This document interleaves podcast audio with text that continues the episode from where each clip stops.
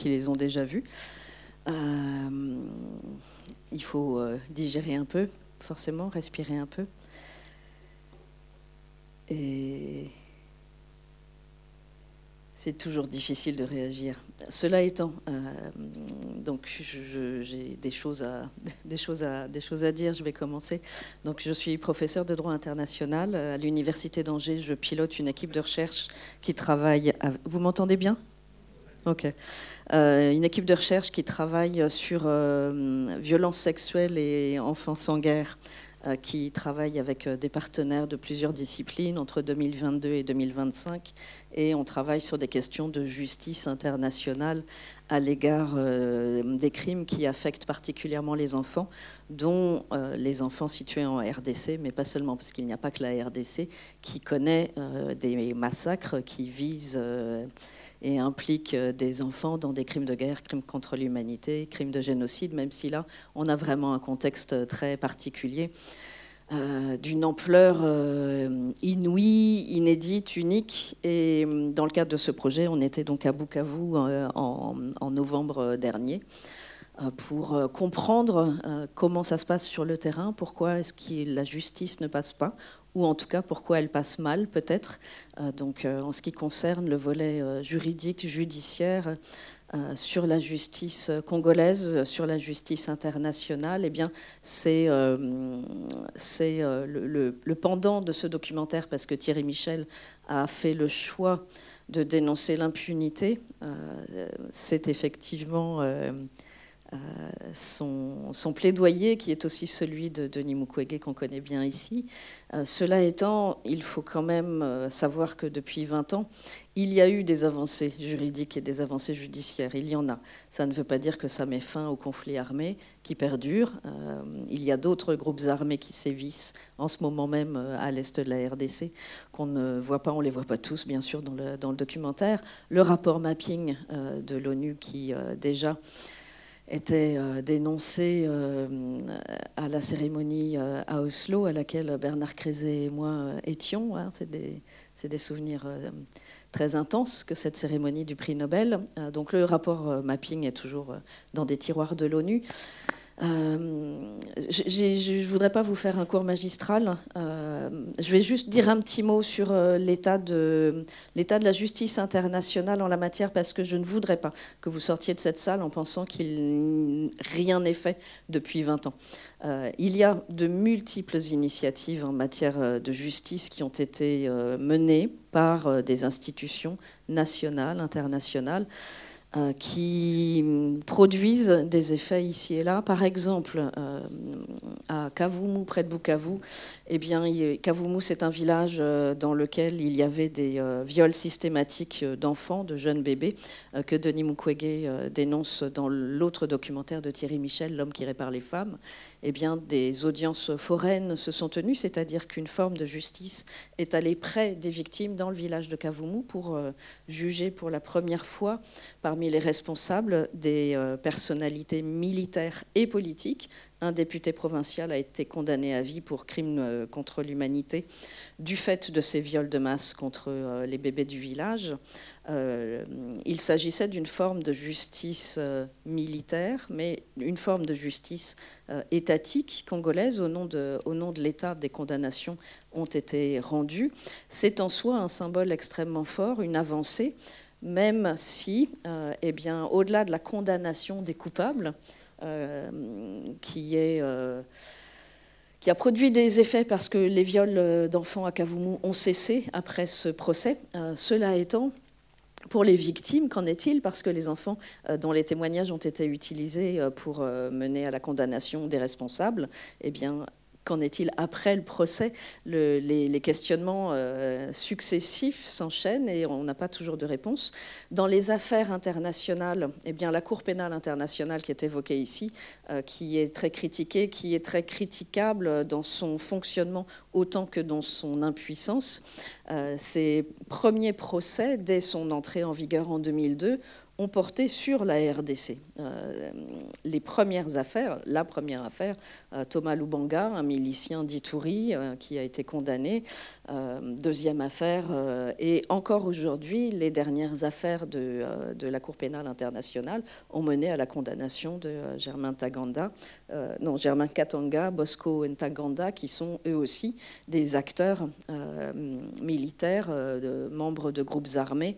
Donc il y a bien une attention de la Cour pénale internationale à l'égard des crimes commis en RDC, avec euh, malgré tout quelques éléments euh, qui euh, montrent à quel point c'est insuffisant, parce que que ce soit de la justice nationale avec l'exemple du procès de Kavumu ou de la justice internationale avec les affaires tranchées par la Cour pénale internationale, ce sont bien sûr des affaires qui restent très limitées pour des victimes par euh, milliers, voire par millions, euh, qui voient condamner peut-être trop, enfin pas peut-être, qui voient condamner un nombre d'auteurs euh, extrêmement restreint.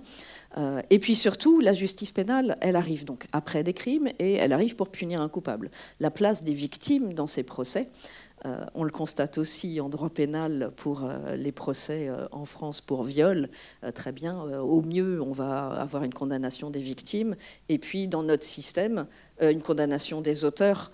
Et dans notre système, pardon, moi aussi, ça, je, suis toujours impacté, affecté moi aussi par ces documentaires. Euh, et dans notre système, les victimes peuvent se constituer partie civile puis obtenir réparation. Et si le coupable, euh, la personne qui a été reconnue coupable, euh, est indigente, eh bien, il y a des formes d'aide étatique, il y a des mécanismes de solidarité, de prise en charge des victimes d'attentats, des dispositions législatives pour que des victimes de viol puissent être prises en charge, etc. Tout ça n'existe bien sûr pas, ni à l'échelle internationale, ou pas complètement, ni à l'échelle euh, congolaise. Donc, et après, et après, quand bien même il y a la justice, les questions ne, les questions ne s'arrêtent pas là. Euh, pour euh, en terminer, en ce qui me concerne, sur, bien sûr, j'aurai des réponses à, vos questions si vous en avez, mais le procureur de la Cour pénale internationale, le dernier procureur élu en 2021, lorsqu'il a été élu, Denis Mukwege lui a adressé une lettre ouverte très forte euh, pour euh, l'inviter à venir euh, à Panzi pour lui dire ben, venez donc voir ce qui se passe parce que le, les crimes il y était lundi. Et donc et donc, voilà, le, Karim Khan, le procureur de la Cour pénale internationale, a, saisi la perche. Et donc, il y est allé. ils se sont rencontrés. Est-ce que cela va impliquer ensuite une attention portée sur ce qui se passe au Kivu, euh, c'est pas certain parce que pour l'instant, les affaires menées à la Cour pénale internationale concernent euh, l'Ituri, euh, l'Ituri et l'Ituri, qui a qui a connu des situations de crimes de masse particulièrement atroces, mais pour l'instant, sur la situation au Nord Kivu comme au Sud Kivu, euh, pas grand-chose. Et puis, euh, par contre, la justice internationale est très symbolique et le procureur de la Cour pénale internationale, dans sa politique, dans son choix de sélection des crimes euh, parmi les plus graves qui soient, qui euh, incarnent le procureur cette justice au nom de la communauté internationale, eh les choix qui sont faits ces derniers temps sont de porter l'attention sur les crimes à l'égard des enfants. Euh, d'où les mandats d'arrêt émis contre Vladimir Poutine et sa commissaire aux droits de l'homme et aux droits de l'enfant. il y a une attention qui est portée aussi à l'égard des femmes en Afghanistan. Donc il y a toute une série de situations qui sont sous l'attention, en tout cas sous enquête préliminaire euh, devant la Cour pénale internationale, qui reste compétente pour la RDC.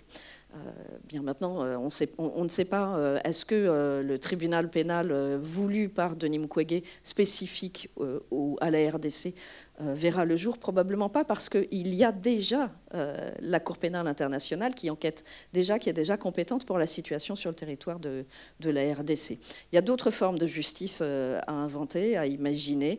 le renforcement des capacités de l'État est aussi une question. Je je fais les questions et les réponses. Je, peux, je tenir pendant deux heures, hein, au moins. Donc je vais, m'en tenir là pour le volet euh, juridique. Il y a, des, choses, à faire. Il ne faut pas penser qu'il ne se passe rien. C'est toujours insatisfaisant et c'est toujours insuffisant, euh, quoi qu'il en soit, mais ça avance. Oui, juste. merci Bergère. je, m'appelle Yves Collet, je suis professeur d'histoire. Je suis je suis né aussi à Goma, comme Denis, un petit peu avant lui. Euh, je voudrais juste apporter quelques précisions historiques et très brèves pour vous laisser plutôt la parole et, répondre à vos questions. Euh, la première chose que je voudrais vous signaler, c'est que cette guerre au Congo, c'est la guerre la plus meurtrière depuis 1945. Ça fait plus de morts que la guerre de Corée, plus de morts que la guerre du Vietnam, plus de morts que le conflit israélo-palestinien. Donc, et pourtant, on n'en parle pas tellement dans nos médias. On, évalue ça à peu près à 6 millions de morts actuellement. Et bien sûr, les victimes principales, ce sont non pas les militaires, mais les civils. Et parmi les civils, bien sûr, malheureusement, les femmes plus fragiles et, les enfants. Euh, juste une chose aussi par rapport à ce que j'ai entendu dans le film, on parle des soldats de l'ONU qui ont été créés en fait au moment du Katanga, ça remonte il y a longtemps, la session du Katanga dans les années 50-60, plutôt 60 que 50 d'ailleurs.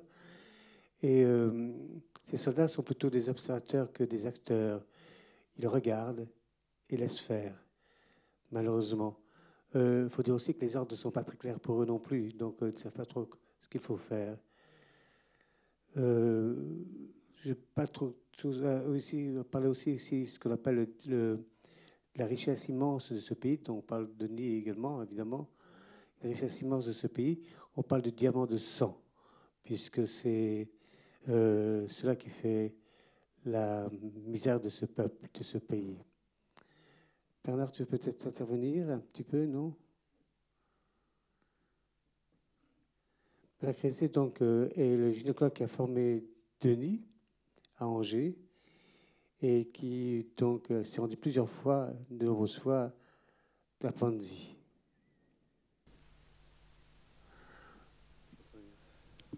Bon, là, on a eu avec euh, Bérangère l'espoir euh, d'une ouverture vers le juridique et de la condamnation des coupables.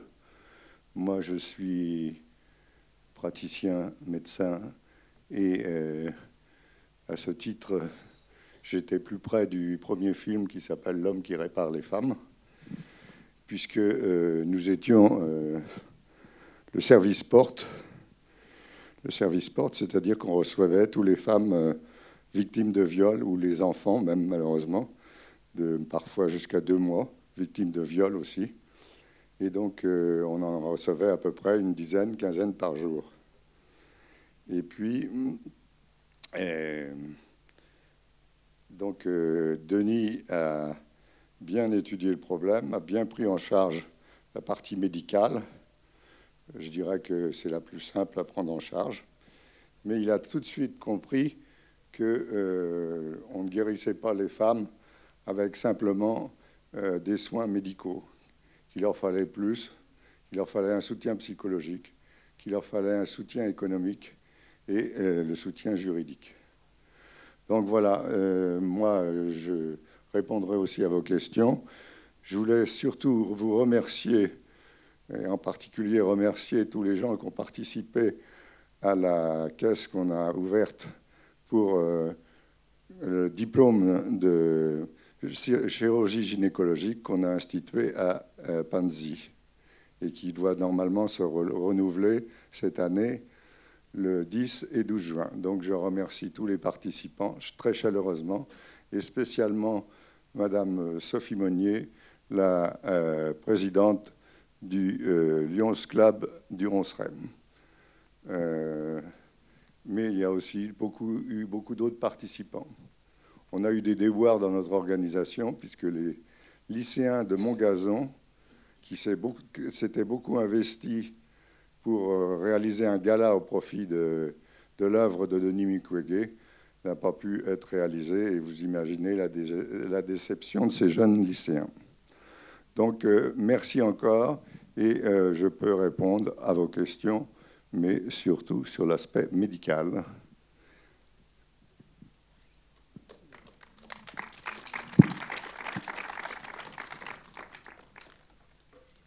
Oui parler tout public, donc.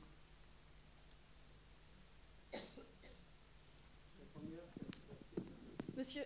Oui, Merci Marie-Paul.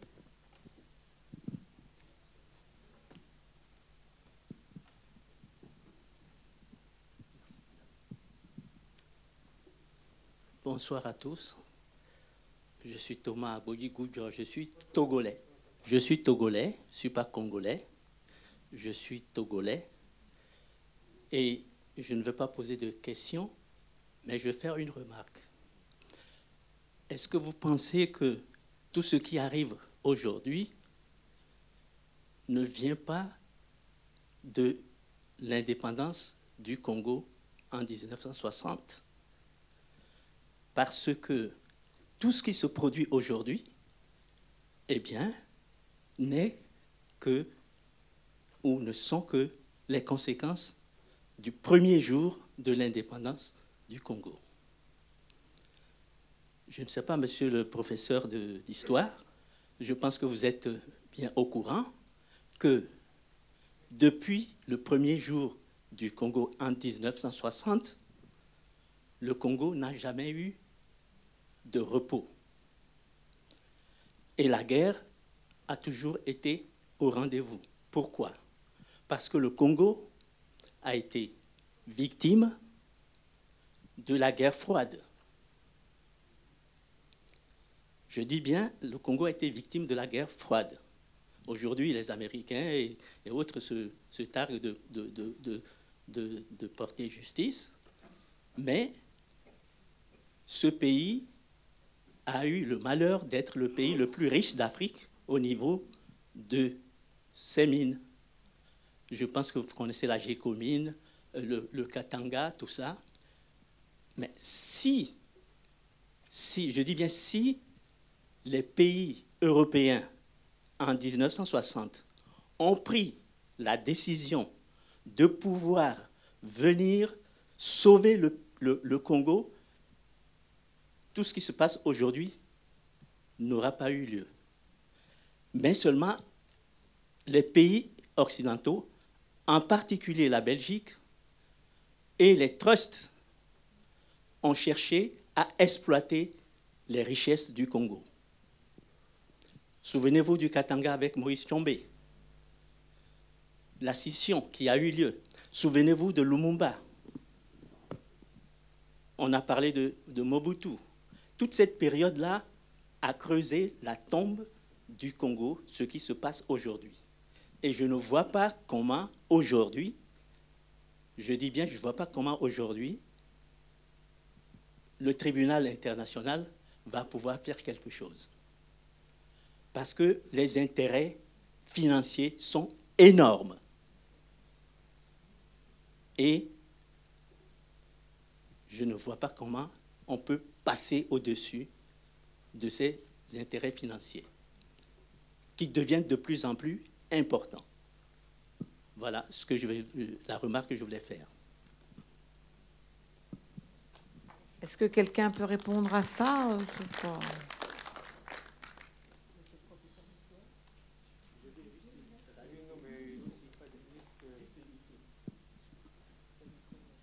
Je rappelle que la mission de l'ONU, les casques bleus, n'ont pas empêché Daga de disparaître au Congo et qu'on ne sait pas où est son corps. Je rappelle que Daga Marchod était le secrétaire général de l'ONU à cette époque. Et il était suédois. Oui, vous avez en partie raison. Effectivement, puis on pu aussi remonter au passé colonial, au découpage du Congo euh, par les puissances euh, européennes. C'est évident. Vous avez raison aussi pour, euh, quand vous parlez des, des, des, des enjeux, des convoitises euh, des, grandes, des grandes sociétés financières. Effectivement, euh, je ne suis pas sûr qu'on peut mettre tout sur le dos de ça, en revanche. Hein. Je pense aussi qu'il y a la responsabilité africaine, qui, réelle, euh, des, luttes ethniques également, qui sont, qui là aussi. On ne peut pas tout, oublier non plus. Et mettre le doigt que là-dessus, pas un peu un peu hum, facile, mais un peu simpliste. Mais vous avez raison quand même dans ce que vous dites, absolument. Peut-être d'autres questions, monsieur Oui. Euh, Marie-Paul, devant toi. Marie-Paul. Pardon, oui. Il y a quelque chose qui est intéressant. euh, pardon, je vous interromps parce que. Allez-y, allez-y, allez-y. Juste, je, je- je rebondis euh, en pensant que, hum, bien sûr, euh, les facteurs historiques sont importants et que sur plusieurs générations, il y a des impacts de ces crimes de masse. Et donc, euh, j'attire juste votre attention sur le fait que, de manière très récente, la Cour pénale internationale, dans sa justice, qui n'est pas là pour faire taire euh, les armes, mais qui peut apporter une compréhension utile, euh, se penche sur le concept de préjudice transgénérationnel. Ça, c'est quelque chose d'assez nouveau sur lequel la Cour pénale internationale a sollicité, il n'y a pas très longtemps, la société civile internationale, euh, les universitaires, euh, psychiatres, psychologues, euh, le domaine scientifique, pour comprendre quel est l'impact du passé sur euh, les générations futures et comment, d'un point de vue juridique, euh, ça peut se traduire par euh, l'établissement d'un préjudice qui pourrait être réparé ou réparable en tenant compte justement des enfants et des impacts en termes de perte de chance, d'atteinte à un projet de vie, euh, pour essayer de casser justement le cycle de la violence sur euh, les générations. Mais on n'en est qu'au début de la prise de conscience euh, du fait que peut-être la justice peut jouer un rôle ici. Je vous ai interrompu, pardon. Bonsoir euh, à tous. Je suis le docteur Pierre Imbula, je suis pédiatre, neuropédiatre. Depuis très peu à la retraite, depuis quelques heures à la retraite. Bravo. Merci. Je connais bien Denis Mukwege. C'est vraiment, je le connais même très très bien. C'est quelqu'un qui est très proche, avec qui je suis très très lié. Pour la preuve que j'ai été à l'hôpital de Panzi, il m'avait invité avec mon ami, le professeur, euh, le chef du service de neuropédiatrie au CHU, Patrick Van Bogart. On est allé à Panzi. Je voulais juste, c'était juste pour me situer dans ce cas-là. Je suis originaire moi-même de Bukavu. Je suis né à Bukavu, j'ai étudié à Bukavu, au collège Notre-Dame des Jésuites et tout ça. Ce que je voulais souligner, c'est qu'aujourd'hui, on a vu l'histoire du Congo depuis le début. Mais aujourd'hui, ce n'est pas des drames énormes contre lesquels Mukwege se bat d'ailleurs. On sait aujourd'hui que le Congo est menacé et envahi, entre guillemets, par personne interposée sans doute, mais il est envahi. Et si vous ne faites pas attention, si nous, les gens de l'Occident, on ne fait pas attention, c'est un peu politique ce que je dis là, hein, si on ne fait pas cette fois-ci poli- attention, on malheureusement, on est en train de voir la jeunesse africaine, congolaise africaine aujourd'hui, est en train de se tourner, de prendre les causes, vous imaginez, en train de prendre les causes pour euh, euh, Poutine, qui n'est pas, qui n'est pas quand même le premier des démocrates. Donc, il faut que nous, les Occidentaux, on fasse attention. Il est temps aujourd'hui d'intervenir dans le, pays. Le Congo est très, très menacé, toujours pour ses richesses, bien sûr. Mais nous, on a un mot à dire, mais on ne dit rien.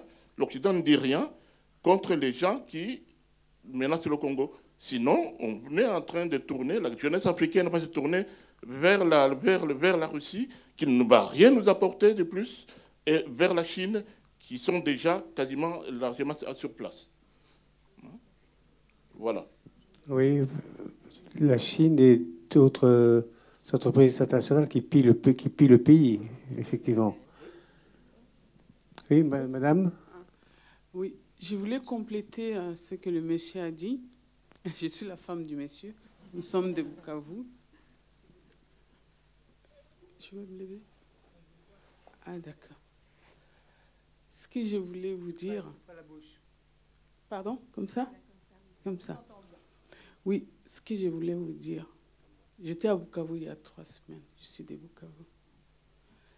Ce que je veux vous demander, à chaque fois que vous prenez le téléphone, vous le prenez, là je parle que du téléphone,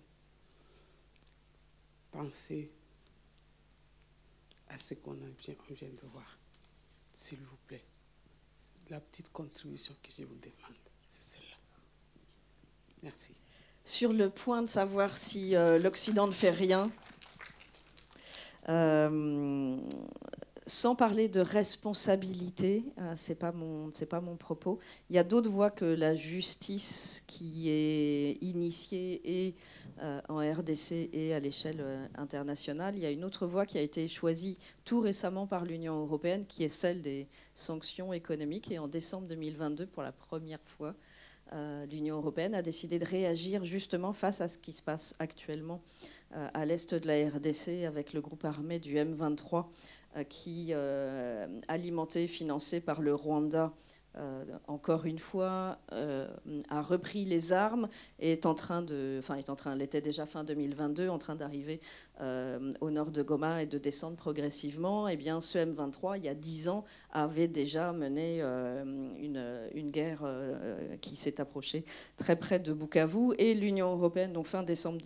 en décembre 2022, a pris des mesures de sanctions qui visent à la fois euh, des euh, responsables des groupes armés, mais aussi, et ça c'est tout à fait nouveau, des Européens euh, diamantaires euh, notamment, euh, et puisque là on est dans des initiatives de naming and shaming, euh, la famille Goetz est une famille de diamantaires belges depuis plusieurs générations, et Alain Goetz, patron de multiples entreprises de diamants, qui agit avec plusieurs groupes armés à l'est de la RDC, a été visé par des mesures de sanctions. Donc il y a une réaction avec les outils du droit.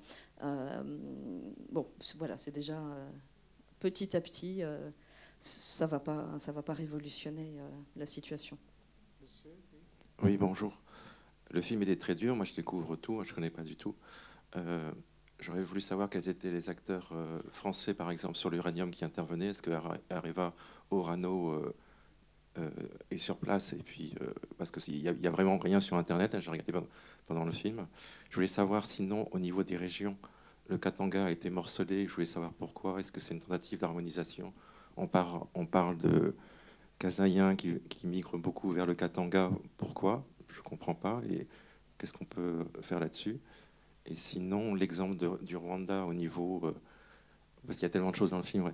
Euh, au Rwanda, je crois que la justice dont vous avez parlé, intergénérationnelle, avec des dettes, etc., par rapport est en place, mais il y a quand même des centaines de milliers de, plus de 100 000 personnes qui sont en prison en attente d'être jugées, dans le dernier article que j'ai pu voir pendant la, séance. Donc, euh, est-ce que c'est un bon exemple ou quelles sont les failles de ce système qui était mis en place au Rwanda? Oui, euh, en faisant des recherches pour euh, ce petit colloque, j'allais dire, j'ai découvert, et ça m'a fait, ça m'a paru étrange, qu'il y a une mine au Katanga qui s'appelle Shinkolobobwe, je pose peut-être mal. Et cette mine d'uranium a servi à, la construction des bombes atomiques Hiroshima et Nagasaki. Quand on voit ça en perspective, ça fait un peu froid au dos. Mais on a arrêté l'exploitation en 60. Ah d'accord, ok, merci bien. Mais c'est de là que viennent nos deux bombes atomiques, pas nous. Oui. D'autres questions encore? Sur la dimension des entreprises, euh, euh, là, je sortirai un peu de mon champ de compétences parce que je n'ai pas moi enquêté sur les entreprises françaises qui agissent à l'est de la RDC, mais en tout cas, euh, il y a énormément de partenaires qui sont sur place ou qui ne sont pas sur place, qui gravitent. Et juste sur l'exemple que je donnais des, Belges de la famille Goetz, eh bien, la famille Goetz a des, des bureaux implantés euh, à l'est de la RDC, mais principalement euh, au Rwanda. Donc les minerais sont extraits euh, de l'est de la RDC et puis ils sont vendus au Rwanda par des entreprises soutenues par le gouvernement. et puis, il y a un circuit qui passe beaucoup par Dubaï. donc, l'immense diversité des mécanismes et l'absence de traçabilité fait que c'est extrêmement difficile de vous répondre parce qu'il y a des personnes physiques, il y a des entreprises et que euh, la, diversité de la prédation qui est dénoncée euh, fait que euh, c'est très complexe finalement de répondre euh, rapidement à votre, euh, à votre question sur ce volet de l'exploitation euh, économique, sachant que l'Est de la RDC, il y a deux types de mines principalement.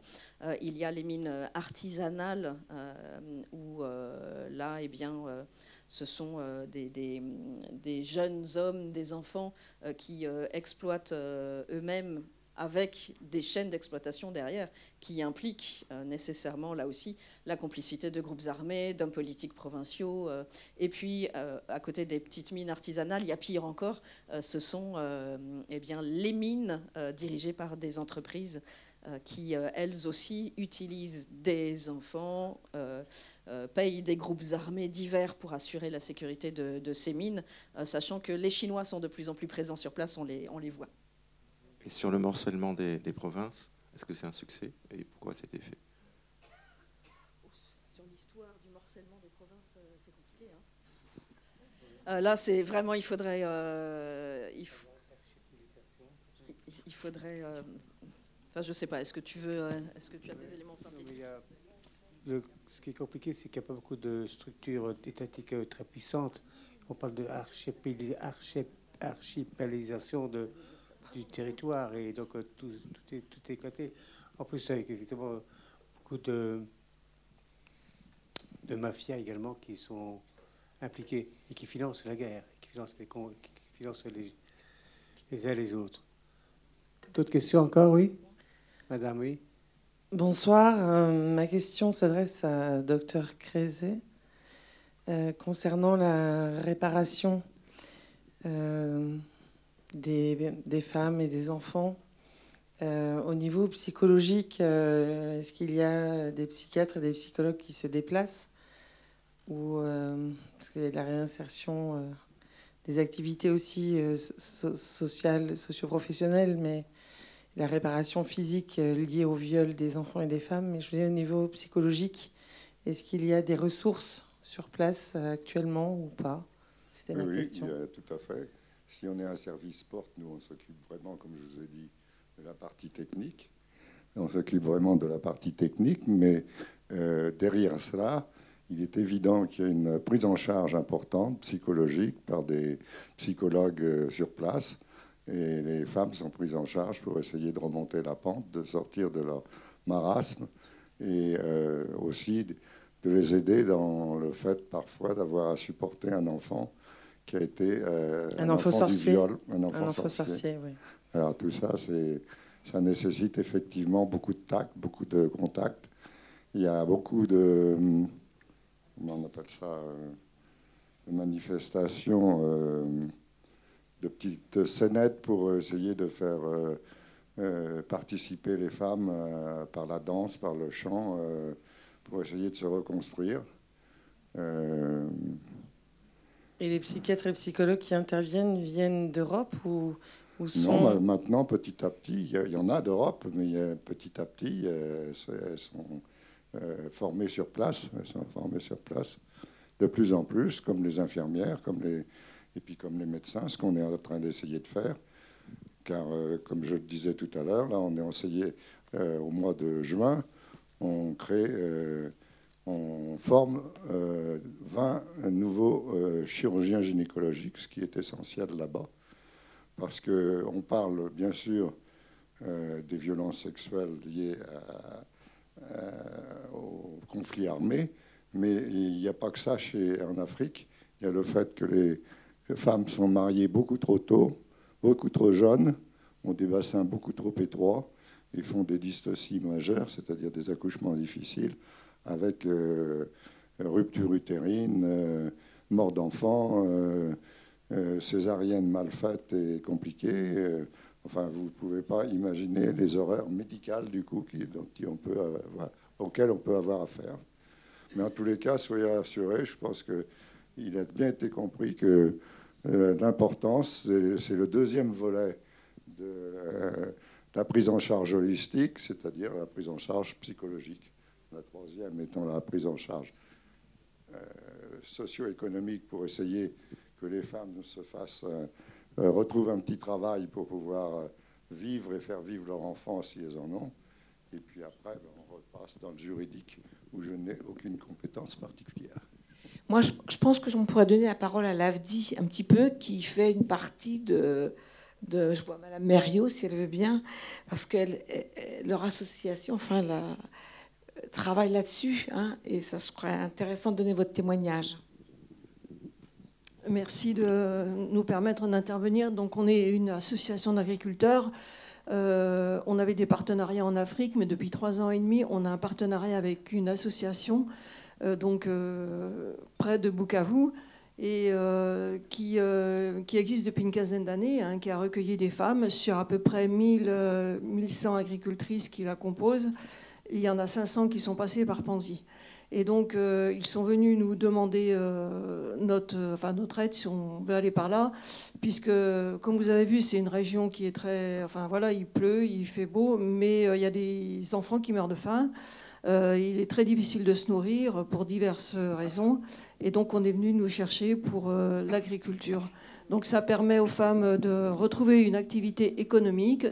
Elles ont complètement la responsabilité de leur association.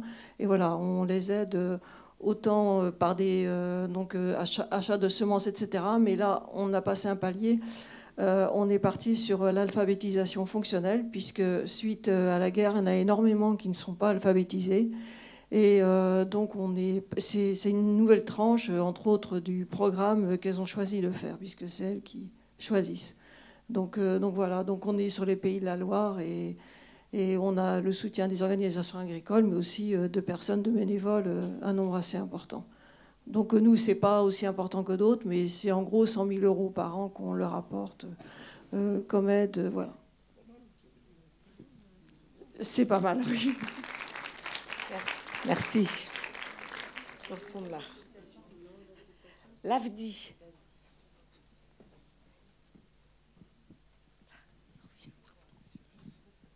Merci beaucoup. Euh, j'avais deux questions euh, en rebond par rapport à des, questions qui ont été posées précédemment. Euh, premièrement, sur la question des diamants de sang. alors, je croyais me souvenir qu'il y avait eu des régulations qui avaient été prises pour lutter contre le commerce des diamants de sang, et justement, je voulais savoir dans quelle mesure elles étaient plus ou moins efficaces, peut-être plus ou plus que, peut-être plutôt moins que plus. Euh, et comment cela euh, bah, pouvait impacter justement toutes ces, toutes ces mines et la partie qui passe par le Rwanda.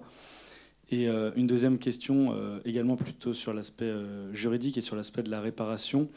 Est-ce que il existe ou est-ce qu'il y a une réflexion sur, comme on peut le voir en fait dans cette, dans cette petite ville, je crois que c'est dans le Kassai dans le, dans le film, des, des, juridictions de, de, réparation à l'image de ce qui a pu être fait au, Rwanda avec les, tribunaux Gachacha. est-ce qu'on a des choses comme ça qui se mettent en place au, Congo ou est-ce que c'est pas du tout envisageable par rapport à la, différence qu'il y a dans, dans, les, dans, les, crimes perpétrés par rapport au Rwanda? Voilà, merci beaucoup. Je vais commencer par la fin sur la justice autre que la justice étatique. Euh, parce qu'effectivement, la justice étatique, elle est impuissante largement, et, c'est ce que Denis Mukwege euh, euh, dénonce là aussi dans ses piliers de prise en charge holistique des victimes, la prise en charge chirurgicale, médicale, psychologique, socio-économique et juridique.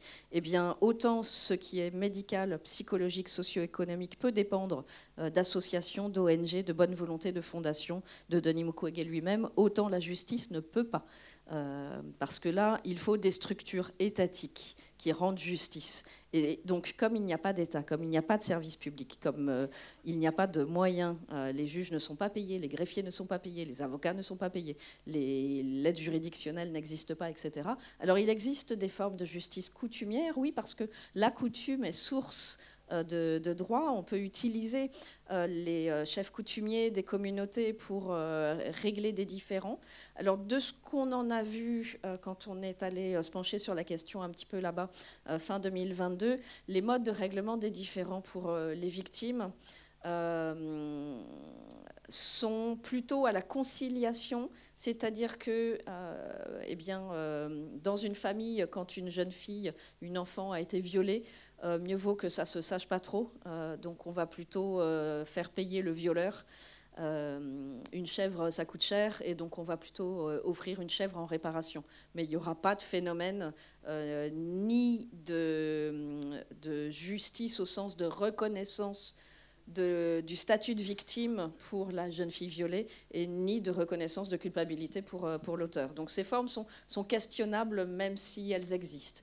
En ce qui concerne la traçabilité, vous faisiez référence à ce qu'on avait appelé le processus de Kimberley pour les diamants euh, du fait des crimes commis euh, en Sierra Leone, d'autres euh, contextes de, diamants de sang. Eh bien, autant il y a une traçabilité des diamants qui semble ineffective en ce qui concerne le Rwanda, autant il n'y en a pas pour l'instant. Euh, en raison d'oppositions euh, multiples d'un point de vue géopolitique pour tous les minerais qui sont ceux dont regorge euh, la RDC. 80% des ressources mondiales de cobalt et de coltan sont, sont là-bas. Tout le monde s'y intéresse, tout le monde en a besoin. Et pour l'instant, donc non, il n'y a pas de traçabilité sur ces, passages de, ces passages de frontières. Je voudrais intervenir parce que l'heure tourne quand même. Euh, le dernier livre de Denis était intitulé La force des femmes. Est-ce que, moi j'ai souvent entendu Denis dire, peut-être qu'on s'en sortira grâce aux femmes. Qu'est-ce que toi, Bérangère, tu peux dire de ça?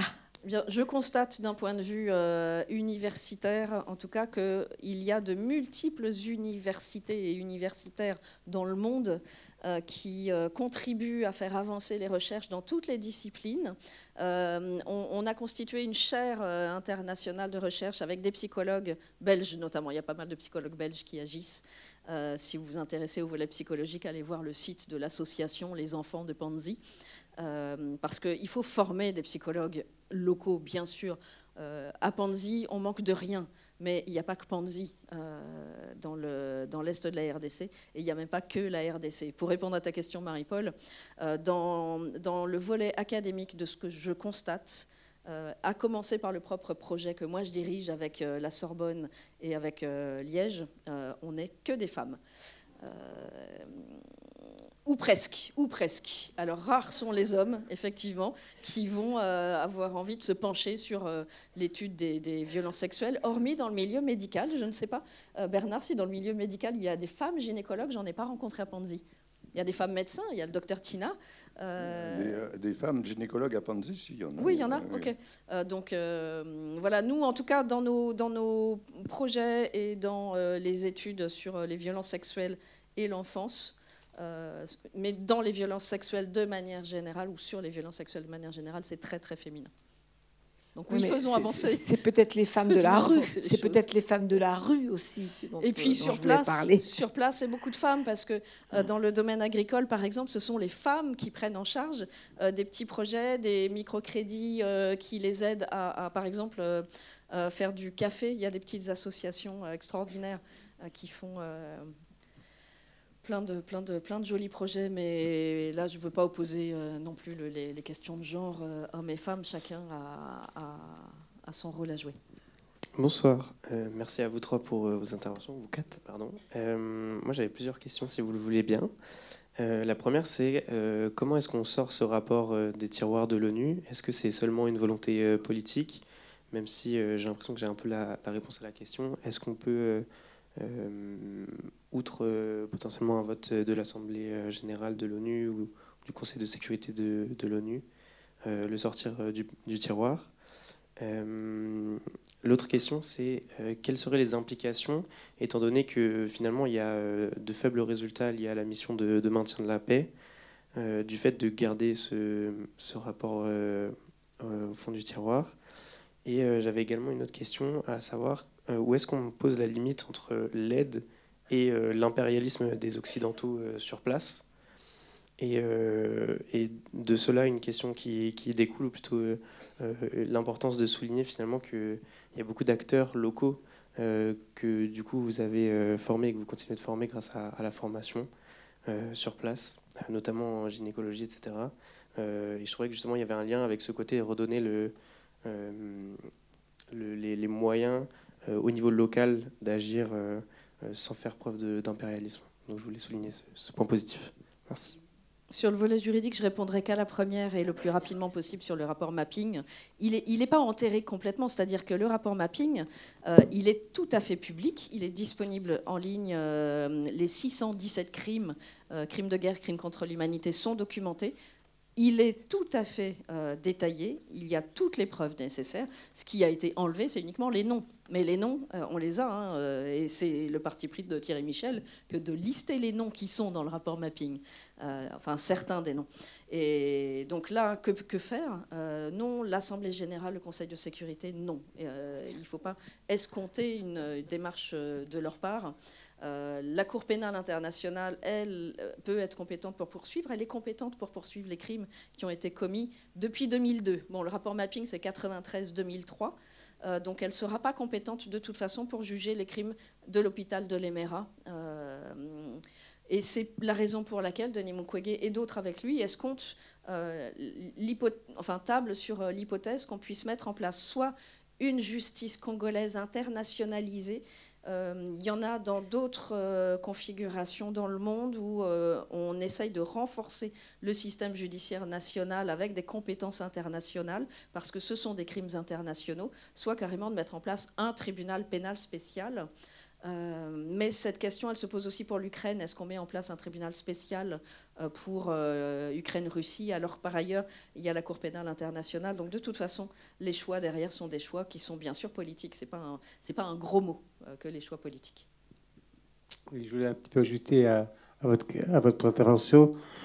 vous parlez un petit peu de la diplomatie africaine pour régler ses propres conflits.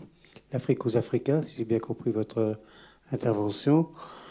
Euh, il y a des il y a des États africains qui réclament avoir un, siège permanent au Conseil de sécurité, ce qui n'est pas encore le cas. Et donc, euh, l'Union africaine aussi, qui, existe avec son siège donc à Addis Abeba, euh, exprime son ambition, d'être plus active, d'être plus, de participer plus fortement dans cette solution de la paix. Mais ces capacités financières sont bien sûr euh, bien insuffisantes pour l'instant.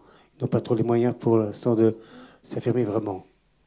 Mais votre question est juste, hein. en particulier, je pense surtout au fait qu'il n'y a pas d'État africain dans le Conseil de sécurité. Et ce serait déjà un point qui me semblerait important, puisque le Conseil de sécurité donc, a pour objectif de maintenir la paix dans le monde. La dernière question. Dernière question, oui. oui. Bonsoir. Alors, euh, j'avais une petite question concernant la communauté internationale, qui revient euh, pas mal dans le film, euh, surtout les institutions de l'ONU. Et en fait, vous, parlez des, vous parlez des sanctions économiques qui ont été mises en, qui ont été mises en œuvre, les sanctions juridiques aussi. Et en fait, est-ce que le, le conflit qui se passe actuellement en RDC, il n'est pas synonyme plutôt de, en fait, d'une inefficacité de des institutions en fait qui, qui politiquement certes font pas grand chose, mais euh, en fait est-ce qu'elles ne font pas parce qu'elles ne peuvent pas ou parce qu'elles ne veulent pas?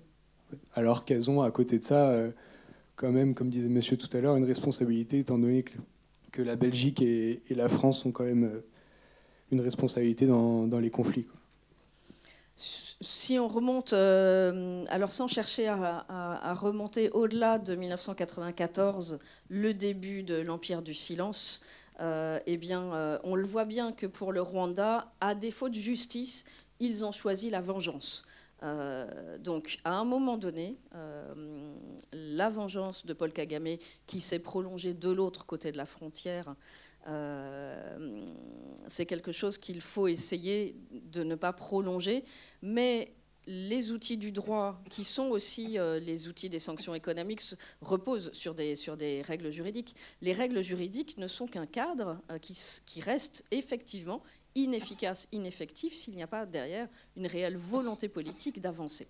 Donc la volonté politique, euh, eh bien, pour l'instant, il n'y a pas de consensus, et quand bien même il y aurait un État africain au Conseil de sécurité, le Conseil de sécurité, depuis l'intervention en Libye en 2011, est paralysé sur la plupart des, des, cadres géopolitiques sensibles, avec euh, la Russie euh, qui a de multiples intérêts géopolitiques à défendre, euh, la Chine qui est très présente en RDC. Il n'y a rien à attendre de ce côté-là. donc la volonté politique de la communauté internationale telle qu'elle est incarnée par le Conseil de sécurité de l'ONU, c'est pas là pour l'instant qu'il y, qu'il y a un consensus utile à faire avancer les choses. Et donc la volonté politique, elle doit se trouver en République démocratique du Congo, avant tout. Euh, et donc cette volonté politique, elle doit s'accompagner euh, euh, de, mesures qui échappent totalement aux juristes. et donc là, moi, je ne vais pas me transformer en, prof de Sciences Po. Ce n'est pas du tout mon, pas du tout mon, domaine. Qui est malheureusement le problème. Et ce que je crains, c'est que on s'aime encore dans ces camps de réfugiés qui sont, qui sont gigantesques. Cette, euh, Ensuite, maintenant, s'ajoutent aussi des conflits religieux également, enfin des tensions religieuses qui s'ajoutent également. L'islam fait des progrès aussi. L'islam, euh, ça pose d'autres questions également. Bon, mais je pense qu'il est bien tard et que on va vous remercier énormément de votre présence et merci de, de, toutes vos questions. Ah. Moi, je voulais, je voulais seulement remercier Bérangère Taxif, Collet et, Bernard Crézé d'avoir accepté d'animer la soirée. Voilà. Et on merci vous remercie à toi par votre pris présence. l'initiative euh, de l'Empire du Silence. Et merci, d'avoir été là.